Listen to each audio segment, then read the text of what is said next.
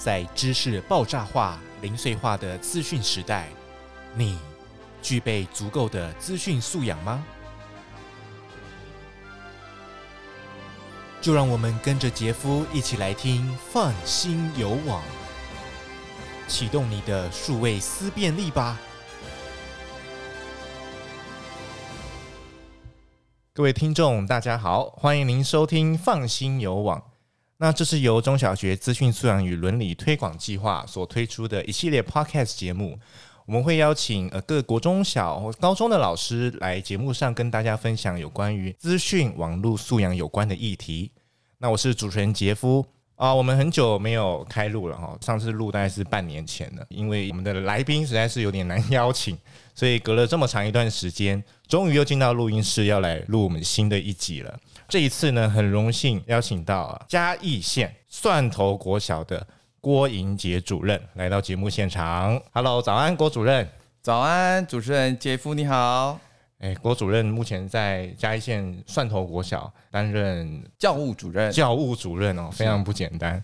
那我想就先请郭主任来简单介绍一下自己的背景跟经历，还有说您为什么会接触到资讯素养？好，是的。Hello，全国线上的观众好朋友，大家好哈！蒜头国小最近有上新闻哦，因为我们的蒜头就是那个炒菜的蒜头，啊、对对对，所以算是非常有趣的校名了哈。那我自己本身在那边呢，除了教务主任这个身份以外哦，同时也是我们。六角乡数位机会中心的啊，算是承办主任啊。哦，这么厉害。对，所以 也是因为这个契机哦，那个时候在六角乡数位机会中心也有一段类似像这样的访访谈，然后就认识了我们嘉义大学的这个郑朝阳教授。哦，是是是，哎呀，一切都是美好的缘分。然后那一天呢，就接到他的电话啦，他就问我说：“哎，郭主任，我们有一个计划，给学校十万元哦。”然后呢，就可以帮助学校发展很多资讯网络方面的议题，有没有兴趣啊？而且十万元随便你们怎么花哦！我听到这么好康，因为哦，我们虽然是一般地区的学校，但是哦，我们在经费中央的补助上，不像是说特偏或偏远的地区有那么多，所以我们听到有经费，当然马上眼睛就一亮，嗯，对，所以马上就跳入这一个大家庭里面。但是其实坦白说，一开始我对于资讯素养、网络素养并不是那么的了解。嗯哼，那在这个郑教授邀请之后，参加了我们的培训，然后也到了阳明交通大学参加了进阶之后，才发现说，哇，原来这个议题是那么的重要，那么的充满了意义。哦，所以其实是受到郑教授的邀请啊。是的，在像您刚刚说国宾，然后我们办了一些培训课程，就跟老师碰过头了。当时老师在上台报告的时候，哇！让这个台下本来都在睡觉的人啊，提起精神来，因为一开口就让人家感觉非常的 vibrant 活泼，然后很生动，真的可以吸引到很多老师啊或者是学生。所以我相信老师在学校应该也蛮受小朋友的欢迎的吧？哎，是他，因为我自己也很很 爱跟小朋友玩在一起啦。他们下课就会看到，哎，郭主任，郭主任，然后。就是很愉快的气氛啊，而且我很喜欢带着学生做各式各样的活动，戏剧啦、舞蹈啊、科展啊、城市设计啊，所以在网络这一块也是我很希望学生可以有正确价值观的，因为我很在意每个孩子的想法。嗯嗯嗯。那在您就是接触到这个网络素养之前，贵校就是蒜头国小在之前有没有举办一些网络素养的课程，或者是做相关的推动？哦，这个问题太棒了。其实哈。我必须坦白的说，哦，在没有这么棒的呃课程进到我们学校之前，哦，我相信有些学校应该都是这样的状况，就是我们会有平时的宣导，有时候集会的时候会跟小朋友说哦要注意什么注意什么，可是，在网络素养这一块，其实相对来说比较少，比较少哈。通常都是学校发生了什么问题呢？啊，有个小朋友说，我回到家，同学都在脸书上面说我坏话。然后他就很难过，跟他家长讲，然后家长就在学校说啊，怎么其他同学都这样子欺负他？啊，我们想说没有啊，在学校都没有人打他，原来就是网络霸凌。所以学校在那个时期都是发生事情才去做教学，才去做补救，但都来不及了，其实都太慢了。对很多学校都这样子耶。我想这就这这是一个问题所在了，这就是我们教育部成立这一个专案计划的意义所在。所以，我们是应该要改变我们的思维，把它视作为一个很重要的课程，让孩子们有那个预防的概念，嗯，所以贵校那边已已经有发现到这样的问题，所以这次还要感谢 教育部有这么棒的计划，让我们顺阳国小成为基地学校，所以我们就马上哦，其实除了我以外，我们还有另外一位邓老师都来参加这个很棒的课程研习，然后我们不仅对我们的学生。对我们的老师，甚至对我们的家长，都进行实际的授课。那在授课的部分，我们就会运用我们 eTeacher。哦，说到 eTeacher，金价喜当打一工，耳朵盖大吉啦！因为这个网站真的是太棒了，老师们完全不需要做任何的备课。这样说对吗？对啦，的确，因为上面很多现成的素材，真的是这样，老师可以直接拿去取用。嗯嗯嗯，因为。不好意思，我怕我讲的太跳哦，因为对第一线的老师来说哦，他们要承办的事务、业务、班级经营、功课、任何的业务缴交已经太多了。当你有一个新议题要给老师们打进他们内心的时候，哎，请交五个教案，设计三个教学简报，做六个教学成果影片。哇，老师一定是没法度，没法度啦。可是因为 eTeacher，它其实都很有脉络的，主题都给你分好好。来规划给老师使用，老师们可以在接触 eTeacher 网站之后，就最快的时间上手。嗯，是没错，因为这个网站已经有二十年以上，对，所以相对来说，它的资源一定是最丰富，而且是最新的。那老师也比较没有压力的去备课，去去准备资料这样子。是是是。嗯，那想了解一下哦，因为我不晓得六角乡，嗯，它到底算不算偏乡啊？在当地的那边使用网络的状况如何？哦，跟跟都市差不多吗？啊。这个因为哈，我必须见再提到说，我以前其实是流浪教师啊。那您这个问题其实很棒，因为我们学校都有分级嘛，有所谓的一般地区哦，或者是什么非三非四、偏远、特偏、极偏、离岛哦，很多种类啊。通常就是那些离岛啦、特偏、极偏、深山的学校，他们会获多很多优先的补助。是。教育优先区嘛？可是像我们蒜头国小很特别哦，我们是一般地区。哦，是算一般地区。我们是一般地区，但是我们蒜头国小有一个叫做潭前分校，它离我们开车大概不到十分钟，嗯哼，那里就算是偏远的。哎，怎么会这样子啊？很特别，嗯，所以我们偏远的那一个潭前分校，它全校大概是二十呃不到二十个学生哦，啊，本校是将近一百五十位学生，所以在获得中央补助的时候，我们是一个很诡异的状况。像这一次教育部生生用平板，我们的偏乡的那个潭前分教就是几个学生就几台，哎，那那可是本校的话 就是除以六，所以并不是每个人都有。对，所以说我会感觉到这个在分配这个资源的时候，我们六角乡算是以农农业务农居多啊。说起来，我们的学区还有一个很特色的机构叫做安仁家园，安仁家园哦，对，它就是一群。啊，算是中途之家，我也就是我们所谓的受伤的天使，是啊，家庭得不到功能不健全，所以才到了那边。那我们学区有这样的一群学生，加上我们有一些隔代教养以及务农的家庭，所以我们其实低收、中低收以及家庭清寒的比率有来到快四分之一。所以你说我们在一般地区，可是我们又是那样相对的弱势。我们又拿不到一些偏远学校该有的补助，所以我会觉得说，我们是一般地区里面的弱势学校。哦，这个是蛮特别的一个例子哦。是，所以在推动上其实是有点实物上的困难啊，就是说那个设备不是那么的充足。对，所以这就是为什么我刚刚一开始说的，听到郑教授说，哎，有十万块。可能就需要想办法去各个地方，对，因为更多资源。我们学校的徐瑞阳许校长，他也是很积极的，想要照顾好每一个孩子，所以我们就会很努力的去争取经费。是，中间有没有遇到什么难题？比如说，哎，您的同事啊、老师，他们在网络素养这一块的了解是有没有足够？因为。我们其实每一个学校应该都有这样的状况，就是有一些是比较资深的老师，对对对，他有一些是比较新进的老师，对对，新进老师年轻人他其实成长的环境就比较没问题，可是有一些资深的老师，他有些是比较愿意去自己进修，他还是可以跟得上，但是有一些老师，毕竟他的教学领域如果跟资讯比较没有相关，习惯了用 三，习惯用传统的，对，觉得哎，我好好的这样，为什么突然要改了？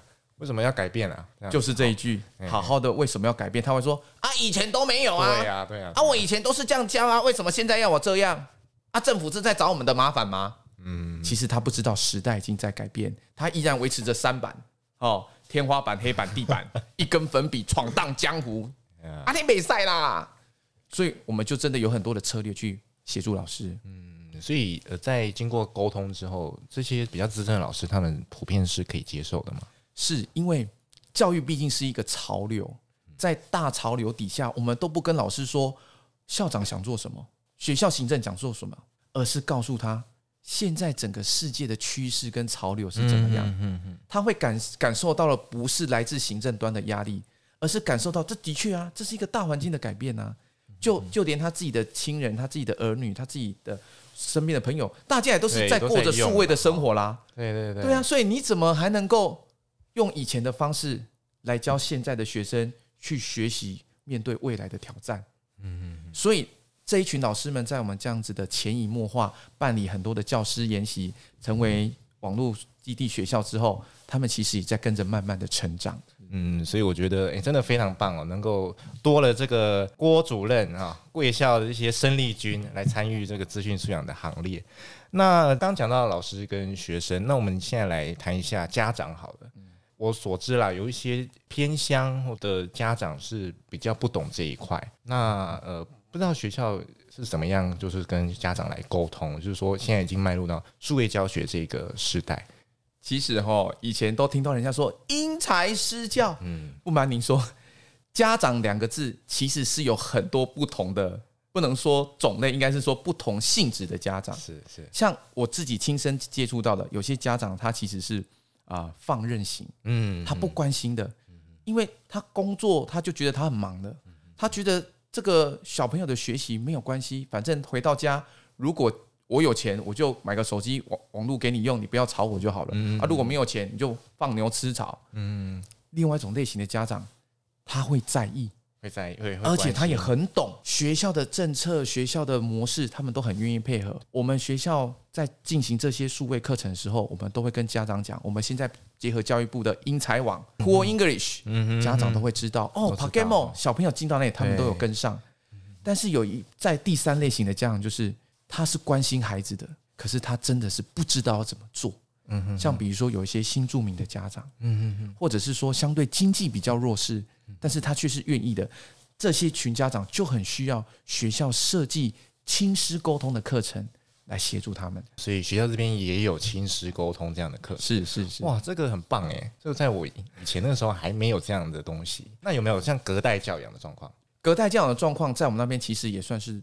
有占一定的比例，因为乡下地方，因为我们六角乡其实农业就业的人口不多，而且不瞒您说，全台湾高龄人口比例最高的乡镇就是六角乡。真的啊？对，因为我们我们学校既是六角乡数位机会中心，也是六角乡乐龄学习中心哦，所以我们那边的长辈真的很多。是是，那阿公阿嬷其实哈，大义讲哎，阿公阿嬷疼孙呐。所以小朋友如果想要手机、想要网络的时候，其实阿公阿妈会给小孩的哦。哦。可是他们却不知道到底小朋友在做什么，欸，不知道他们在做什么。所以确实有隔代的这样的状况。那我很好奇哈，就是学校在推动的时候，比如说那刚刚你说的这个亲师的这样的课程，哎，会用台语教比较多，还是用国语啊？这个哦，我们是国台语都可以通呐，这应该是都要穿。而且，其实如果我们真的很实际去做演变到后来，其实真的是所谓的个别化的需求。像啊、呃，我们这边为了让孩子们真的有落实到数位学习这一块，学校行政端在我们学校的指示下，我们很辛苦，我们还去申请了五 G 基地学校哦，以及教育部现在正在大力推动的 THSD。嗯哼哼，所以虽然我们是生生用平板，在我们学校我们真的做到了生生有平板，嗯哼哼，而且我们真的是个别的去追踪，因为 THSD 计划是可以让学生把载具带回家的哦。哦，所以那些家境比较不好的，他没有这方面资源的，我在我们学校蒜头国小每个都有。哦，哎，那他们带回去有网络吗？哎，这个问题真是太专业了。THSD 这个计划 还补助你。嗯，上网的费用，哎呦，这上网也是一笔开销，真的是一笔开销，要吃到饱。哎，五 G 现在还蛮贵的哦。对，这个很专业的问题哦。哦，这个不知道可不可以？中华电信他们的四 G 方案哦，哎，一片只要三百六十元，但是这个是透过这个计划，共计一次买一百片才有这样的价。对，而且我们还会搭配一些那个提供 SIM 卡接的设备，让家长们回去都有网络。可是这边有一个很关键的点哦，是是是，我们不是。毫无限制、毫无节制的，你想要就给你。哎，那有什么样的条件呢？很抱歉，我们要的是你有学习。所以你要来申请可以。首先第一步，你要证明，因为我们已经做到蒜头国小是生生师师都有小笔电哦。对，因为平板跟笔电哈有一个东西很微妙，叫做接触游戏跟玩乐的那个感觉。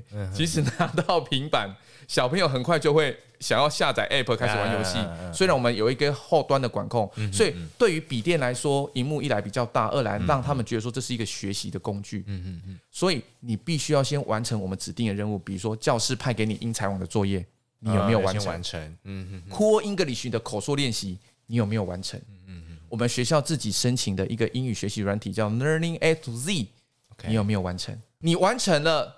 证明说你拥有那样数位载具操作的能力，嗯哼，你的家长支持你，来爸爸妈妈来签写同意书。哦，那个是双面，嗯哼标楷体十二，很多字很多条文的哦，所以家长们要看过。我们那天亲师座谈会就这样，是是，然后就开放让你借回家，但是不给你网络。哦。我们要看到家长带着孩子们有这样子操作的行为，是。经过验证，我们才配发网络卡。所以是一连串的过程哈，对，而且这个网络卡是每个月的哦。你一个月到了，你要再回来，不是说续约啦，你要再回来借下个月的那一片。我们要看你要有一定的成果，对，因为我们学校也有推城市设计社，所以我们会看到城市设计社的孩子，他们真的有显著的进步。看到学习弱势的孩子在英才网一关一关的突破，这才是真正数位学习。能够着力的部分，对，我觉得这样很棒诶，就是让大家有一个动力，说，哎，我为了想要拿到这个东西，然后我去做了一些努力，是，真的是这样，终终于拿到了那个平板或笔电这样子，对对，所以这样小朋友意愿应该是蛮高的，他们是变得说更积极的去学习，去完成就是你们指派的那个任务作业这样子的。是我们如果讲到每一个学生的话，哈，刚这样子的策略。大概已经可以收服 百分之八十了。对，我想也是。还有什么是漏掉的一群呢？嗯嗯。不瞒您说，我们说 M 型的社会啦，哎，在一般地区，虽然我们是乡下小学，还是有一部分的小孩引刀喝哑狼。哦，对啊，一点五哎。那个爸爸妈妈啊，学校借的这个笔电好像有点，嗯，比我用的不好啦，嘿啦。哦啊，你这个是什么平板哦？哎呦，我都用那个捧个呀。哎呀。要收服这群的孩子哈，绝对不是单一策略。我们学校另外搭的一个是我们的三读培力的学习的课程，还有结合户外教育。因为那群孩子他们要的已经不再是物质，而是一种荣誉感。没错，对对对啊，这又是另一个可以探讨的层面的。最后来请郭主任来分享一下，您自己在使用网络的时候，或者是想要告诉小朋友哈，告诉全国的家长和老师，使用网络，您觉得有哪些注意事项呢？像我们大人哦，跟小孩有一个很先天性的差别，就是我们不是从小就过着这样子数位环境的生活。可是现在的小孩，他们是一生下来就生在了这一个所谓的华世代，或者是全部都是载具，他们已经习以为常了。所以对我们大人来说，我们就是小孩子的榜样。嗯嗯嗯。那我们如果给孩子的感觉就是啊。爸爸妈妈下班也是一直滑哦，追剧啊，然后他都跟我说什么？你你还小，你眼睛还在长大，会近视，你不能用啊！我不会的，我可以用，我要工作，这样子是不对的。我觉得我们应该是要以身作则，给孩子最好的榜样，然后陪伴着孩子。所以，当我们有工作上的需求，我们有娱乐上的需求的时候，应该要在这之间找到一个平衡点。那对孩子来说的话，他们在接触，我觉得啦。载具的一开始一定是从娱乐切入，没错。所以如何让孩子发现说，这么棒的载具带我认识的世界，不是只有游戏，不是只有那些抖音短视频那些影片，而是有那么多可以让他认识这个世界好用的工具。所以就要很感谢教育部，其实一直在大力推动数位学习这一块，仰赖着学校家长一起来合作，带着孩子们透过学习的角度。来看这个网络世界，所以其实应该倒过来哈，我们是都是从用娱乐、看影片、玩一些社群软体、玩游戏，然后发现诶这个东西很好玩，所以因此而去沉迷。但是现在的策略变成说要倒过来，从学习的角度去看，呃如何使用网络、平板啊等等，然后哎。最后再去了解啊，平板也可以玩游戏。我觉得游戏应该才是附带的啦，是应该是这样。那呃，老师们建议在日后推动的时候，不管是教育部还是学校老师，可以还有哪一些作为？其实我觉得这一阵子，我发现教育部已经慢慢在改变这些形态了。嗯嗯。怎么说呢？就好像英才网，嗯之前让学生去做英才网，让学生去看英才网的影片，就只是一个检核表。但是现在。他们把英才网里面还设计了一些结合，很像是多元学习活泼的游戏模式，甚至还取得很好听的名字叫“英雄崛起 ”。所以，当小朋友在接触这一块的时候，他不会那么单纯的认为说，我就是在一直做我不喜欢的事情。他们是会觉得说，哎，我在这里面找到了成就感啊！这其实就是游戏给孩子们最吸引的点，因为他透过升等级。捡到道具，他就很快拿到成就感。只是他的操作都是一些一直点、一直点、一直按、一直按哦，或者是一些团体互动。可是如果我们把这个学习跟给孩子成就感、及时回馈这一块做结合，像我就觉得这个英才网的最近的一些办的活动其实很棒。那在 Core English 上面也是，小朋友只要在上面拿到口说什么口说网，或者是自主学习达人网，就会收到一些奖状、一些奖励品。那些对孩子们来说都是一个很棒的生活体验。当他在数位学习知识类这一块找到成就感的时候，他们就不会这么过度的沉溺在那一些虚无缥缈的世界。嗯，没错没错。最近我也看到很多游戏厂商开始开发了一些游戏。当然，这个游戏也可以让你培养成就感，但是在这个同时，它也会带入资讯素养、网络素养的概念。设计一些关卡让你去破，然后呃也是可以获得一些代币啦、声望值啊等等的。所以它其实本质上是一个游戏，但是你在玩这个游戏的同时，是可以让你学习到网络的概念、使用网络的注意事项等等。对对，所以我觉得这也是现在的趋势。很谢谢郭老师哦，今天谢谢。特别从嘉义上来之后，我们还会再谈呃，可能两三集哈，也是有关资讯素养题目，再请各位听众敬请期待喽。那我是今天主持人杰夫，谢谢郭主任，谢谢谢谢谢谢大家，那我们就下礼拜再会喽，拜拜，再见喽，拜拜。本节目由教育部赞助播出。